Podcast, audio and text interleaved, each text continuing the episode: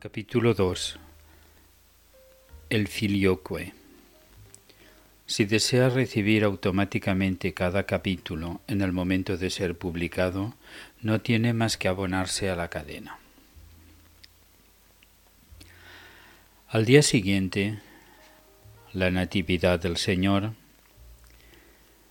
a pesar de la penosa marcha que habían efectuado la jornada anterior, todos los miembros de la realeza, incluidas las hijas del rey, convenientemente veladas, la nobleza, tanto la, franca como la sajona, aunque imagino que ésta de peor grado, el Papa y todos los representantes de la Iglesia asistieron a la mayor parte de los oficios, particularmente a laudes y prima. Luego, al final de la jornada, también a vísperas y completas. La iglesia abacial se hallaba pues a rebosar.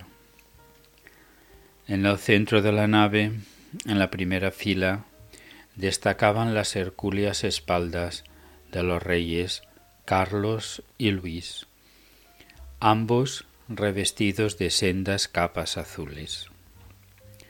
Junto a ellos, las reinas y sus damas, los angulosos, recios y talludos militares, todos ellos aristócratas al tiempo que soldados, revestidos con corazas de cuero, pieles y mantos de los más variados colores, venían a continuación.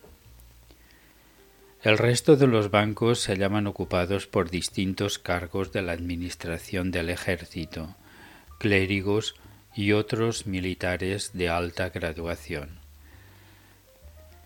Ya no cabía en la nave ni un alfiler. En el coro, el Papa León III ocupaba el sitial de honor. A un lado y otro, cardenales y obispos, también el abad. Los monjes invitados encontraron su lugar en una fila de banquetas suplementarias. De este modo, la potencia vocal del coro se halló duplicada y el efecto se notó desde la invocación inicial. Domine, labia mea aperies, etos meum Antiavit laudem tuam. Seguidamente el Salmo 94, elevándose hasta las bóvedas, parecía henchirlas de magnificencia. Venite, exultemus Domino, jubilemus Deo salutari nostro, praecupemus faciem eius in confessione et in salmis jubilemus ei. Me pareció que la abadía estaba sepultando en el fasto de la ceremonia la desolación y la angustia que había vivido durante las jornadas precedentes. Un día llegaría en que le pondría nombre a esto, el formidable poder catártico del arte.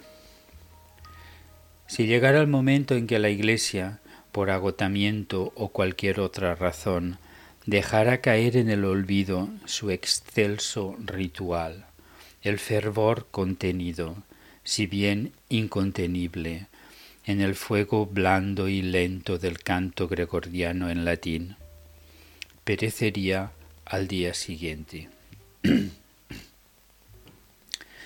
el arte es el principal sostén de una civilización en cuanto aquel se agota, ésta muere.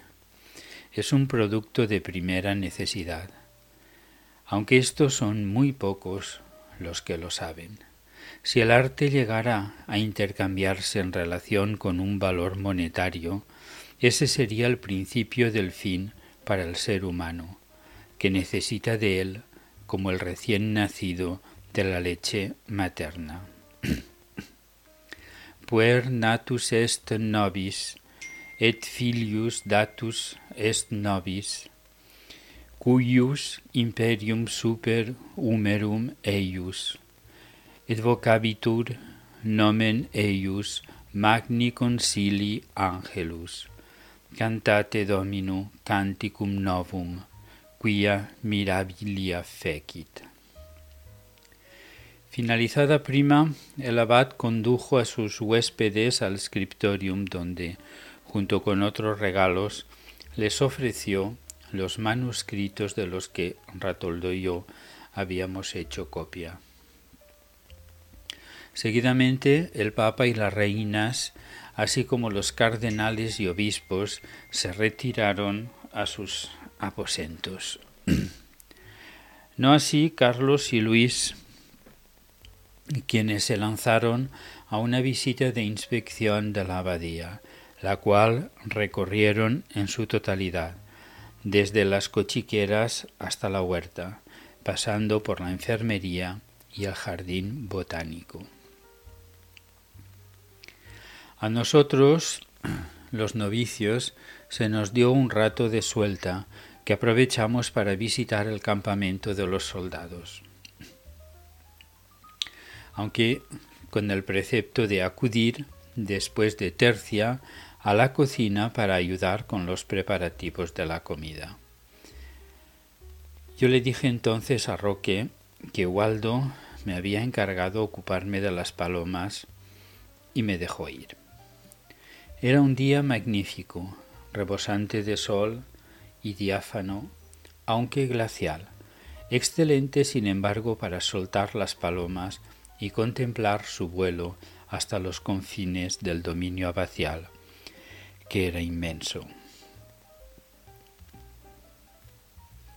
Les puse comida y agua para su retorno y regresé al imperio de Roque donde ejercía un poder solitario e inapelable. Llegué en el momento justo en que los sirvientes cargaban con dos enormes calderas que debían transportar cada una cuatro siervos con dos barras de hierro, las cuales contenían la sopa destinada a alimentar a las gentes de las aldeas vecinas, quienes, a causa del rigor del invierno, se habían quedado sin comida antes de lo habitual. Roque me dio un cazo y me ordenó que lo siguiera. Nos instalamos junto a la puerta occidental y una vez dispuestos, un monje la abrió. Enseguida entró una nube de campesinos, tan hambrientos que se les notaba el ansia en los ojos desorbitados. Llevaba cada uno de ellos un cuenco en la mano. A medida que lo servíamos, se llevaban el líquido humeante hasta encontrar un lugar al sol y apoyada la espalda en la muralla se lo tomaban a leves sorbos. Venían familias enteras a recibir la caridad y una parte del calor del monasterio. Concluida la colación, se marchaban en silencio. Cuando no quedó ninguno, el contenido de las calderas se hallaba prácticamente agotado. Entonces cerramos la puerta y regresamos a la cocina, donde nos aguardaban ya otras dos calderas repletas de una sopa más consistente, en la que nadaban numerosos tropezones. Estas eran para los soldados, a cuyo contenido se añadió numerosas hogazas de pan que los servidores transportaban sobre unas planchas de madera. Las escudillas de los militares permitían una ración más generosa y la mayoría de ellos repitió. También se les sirvió un vino peleón que ellos agradecieron con grandes muestras de contento. Desde la noche anterior se habían encendido hogueras en las cuatro esquinas del campamento y a ellas se fueron a comer. Otros criados y monjes se ocupaban de dar el forraje a los caballos, para los que se habían improvisado establos y se habían traído pesebres de las cuadras del monasterio. todo el suelo se hallaba recubierto de paja, y los animales parecían hallarse allí muy a su sabor.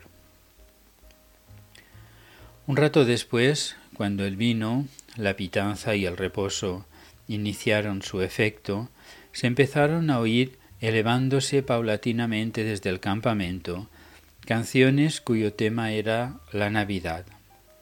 El arte no era sólo patrimonio de las élites. El hombre tiene esas contradicciones, la misma boca que lanza gritos de destrucción y muerte en las batallas, puede, en otras circunstancias, sacar del pecho una voz de ángel para entonar las alabanzas del amor universal, hecho carne, nacida entre la carne. El mensaje de la Navidad siempre es bello, aunque surja de las fauces de un lobo. Sin embargo, como más tarde oí decir, no se es sublime sin interrupción, no al menos en cuanto toca al hombre hecho de barro. En el refectorio, la comida de Navidad no tuvo nada que envidiar a la de Nochebuena. Los ingredientes fueron aproximadamente los mismos, es decir, todo aquello que podía de que podía disponer una rica abadía benedictina durante el invierno, que no era poco, como ya se había podido comprobar.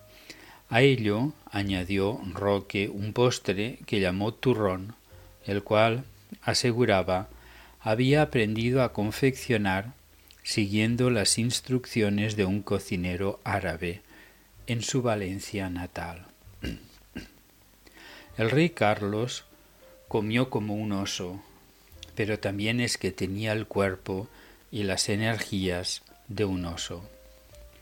Durante los días que siguieron pude contemplar con mis propios ojos cómo tanto él como su hijo Luis efectuarían instrucción militar tanto dentro como fuera de las murallas de la abadía, y puedo certificar que en tales ejercicios desplegaron lo mismo ellos que sus soldados, un brío de jabatos. Se efectuaron simulacros de lucha con espadas y se comprobó que el gigante Carlos no tenía rival, aunque sus hombres, acostumbrados sin duda a tales lances con la persona del monarca, no lo trataban con mano blanda. Eran guerreros que no se entrenaban para un desfile, sino para la guerra. Los monjes, por su parte, guardaron en el negro fondo de un arcón profundo la profusión y variedad de argumentos que poseían contra el pecado de la gula y llantaron y bebieron hasta que les permitió su cuerpo. En primer lugar, porque aquello era sólo una excepción. En segundo, porque en un invierno tan rudo como aquel, muchos habían sentido la debilidad de la muerte. No en balde, desde tiempo de los romanos y más allá, por esa época del año solían efectuarse grandes banquetes con objeto de tomar fuerzas, pues el mes que venía después era llamado el mes de la muerte. Concluido el festín, los invitados se retiraron a sus aposentos y los monjes al dormitorio para efectuar la siesta, la cual debía ser más larga que de costumbre en atención al día que era. Por esa misma razón los novicios teníamos la tarde libre tampoco se iba a trabajar en el escritorio. En cuanto a mí, preferí ir a echar un nuevo vistazo al palomar, puesto que Waldo todavía estaba convaleciente. Y finalmente, al atardecer, pasé por el gallinero, recogí los huevos que había y se los llevé a Roque. En esa parte de la abadía reinaba una paz inmarcesible que, por primera vez desde hacía mucho tiempo, se sentía por dentro del cuerpo y por fuera. Era tanta la nieve que recubría todos los edificios y dependencias que ya casi no parecía el monasterio una obra de la mano del hombre, sino de la naturaleza. Hasta las torres de la iglesia semejaban estalactitas de cal. Dentro de poco la abadía se igualaría a los demás accidentes del terreno, un promontorio más, una arboleda, sepultada definitivamente por el blanco manto. De ella surgirán únicamente las columnas de humo blanco de las numerosas chimeneas y calefactores, hasta diluirse muy en lo alto, ya en el añil del cielo de esos días totalmente despejados, como una campana de color índigo cubriendo la campiña encanecida.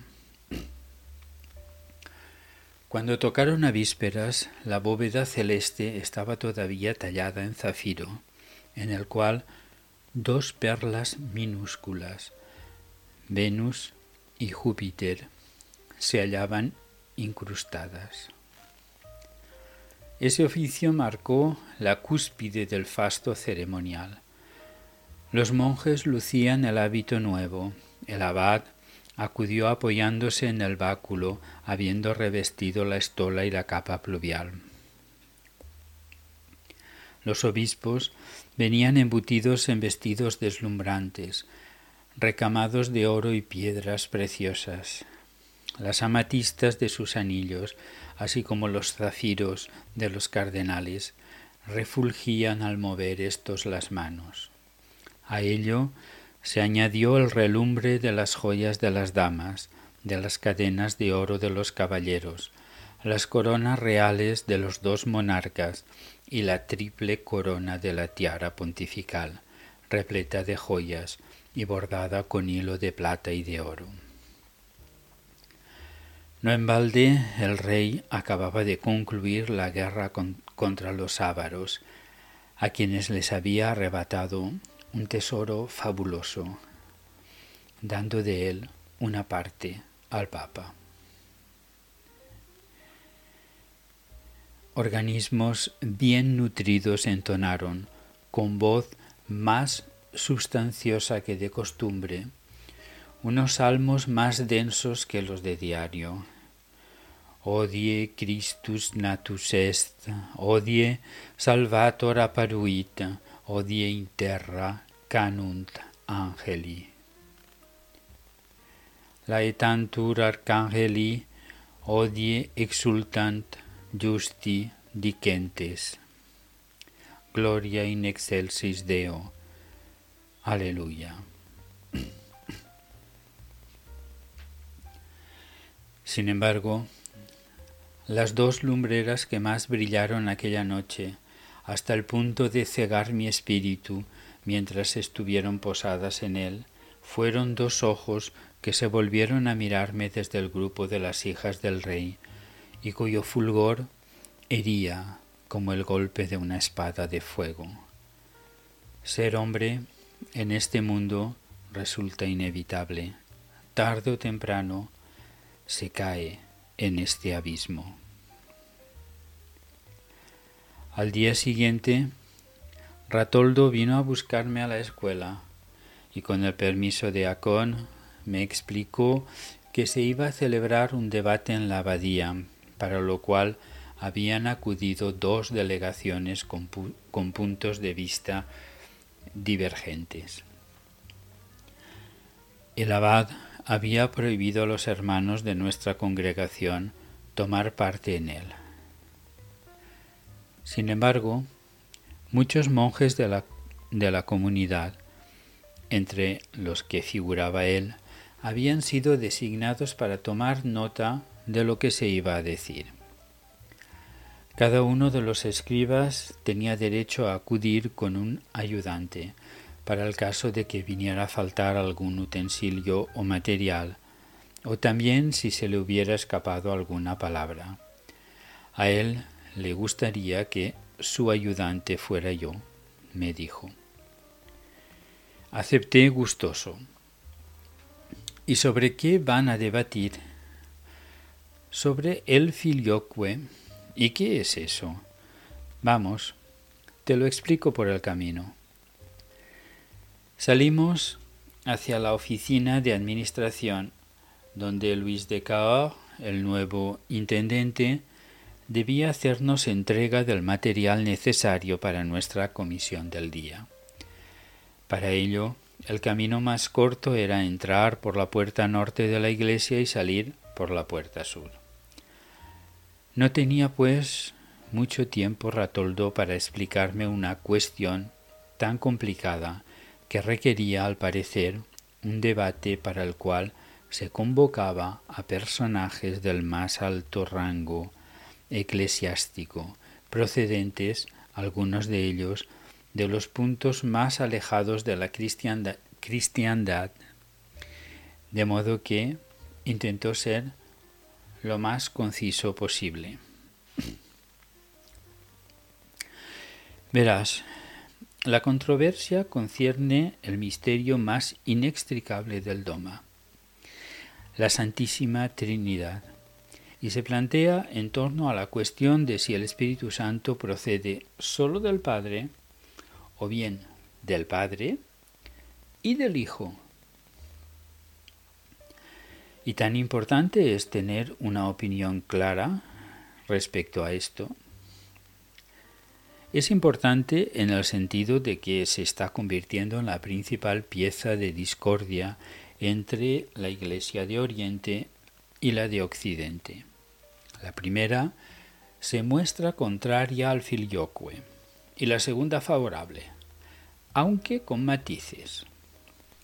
La verdad es que no todo el mundo en Occidente está de acuerdo. El propio Papa mantiene una posición ambigua. El rey, por su parte, hace cuanto puede para que se adopte el filioque como integrante de la doctrina canónica, de modo que esta ardua cuestión teológica se está convirtiendo en un asunto político. Entiendo por qué el abad no quiere que entremos nosotros en ese debate. Nuestro abad es un anciano venerable y prudente. Una vez el recado de escribir en nuestra posesión, nos fuimos a instalar en una mesa situada ex profeso para nosotros en el centro de la sala capitular. Buena parte de la comunidad, así como los miembros de las delegaciones que debían dirimir la cuestión, se estaban instalando ya en las altas banquetas, en medio de un vago murmullo. El silencio se produjo de manera repentina cuando hizo su entrada su santidad, rodeado de un séquito de obispos y cardenales, así como del abad. Ratoldo asió la pluma y se dispuso a escribir. El Papa tomó asiento y debatió todavía durante un momento con los cardenales que le rodeaban. Al cabo, sin ponerse en pie, alzó la mirada para indicar que iba a dirigirse a la asamblea. Nos, indigno pontífice, elevado a la silla de Pedro por la benevolencia de Dios, habiendo recibido las llaves del reino de los cielos, así como el poder de la roca contra la que no prevalecerán las puertas del infierno ni las de la muerte.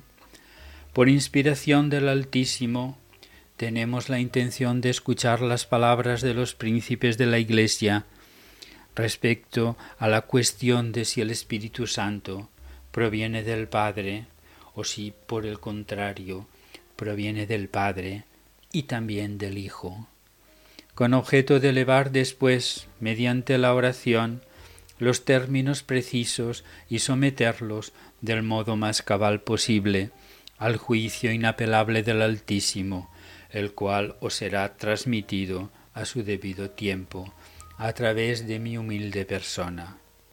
Que la sesión comience. De inmediato se puso en pie un obispo vestido a la manera oriental, con una cofia negra y cuadrada que le confería una estatura más elevada. Yo, Atanasio, obispo de Travisonda, haciendo uso abusivo de la ilimitada clemencia de su santidad, procedo a exponer los puntos de doctrina que la Santa Madre Iglesia dejó establecidos en los concilios de Nicea y Constantinopla, reunidos bajo la inspiración divina. Nosotros creemos, se lee en sus registros, en el Espíritu Santo, que es Señor y que da la vida, que procede del Padre, quien ha hablado a través de los profetas, quien junto con el Padre y el Hijo es adorado y glorificado. Postulado que no es sino una paráfrasis del Evangelio de Juan capítulo 15 versículo 26, donde se lee, Cuando venga el Paracleto, que yo os enviaré del Padre, el Espíritu de verdad que procede del Padre, dará él mismo testimonio de mí. Estas son las palabras verídicas y el fundamento de nuestra fe. He aquí nuestra constitución profunda y la esencia que nos define, tal y como ha sido expuesta por los textos sagrados, escritos por la mano de Dios y por la igualmente inspirada aportación de los padres de la Iglesia. Aún no se había sentado el venerable Padre Oriental cuando un obispo de, nuestro, de nuestros lares se puso en pie con vehemencia. Yo, Teodulfo, obispo de Orleans, abusando de la inagotable munificencia de su santidad, os haré tomar la palabra con objeto de recordar a su ilustrísima, el obispo de Trevisonda, el contenido del llamado símbolo de Atanasio, que proclama lo siguiente. El Espíritu Santo viene del Padre y del Hijo, el cual no ha sido ni hecho, ni creado, ni engendrado, sino que procede. Y lo mismo viene a decirse, como es de todo sabido, en la carta que el Papa León I, santo y doctor de la Iglesia, escribió a Toribio de Astorga. A este respecto, puede asimismo citarse el concilio celebrado en Inglaterra en el año 680, igualmente inspirado por Dios, presidido por Teodomiro de Canterbury, un griego de origen, a quien el Papa Agatón había calificado como el teólogo más competente del mundo occidental en el cual concilio se proclama con toda claridad que el Espíritu Santo procede del Padre y del Hijo.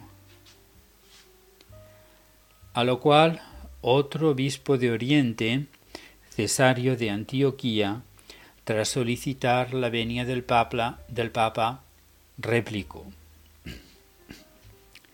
Procesión es una cosa y generación otra.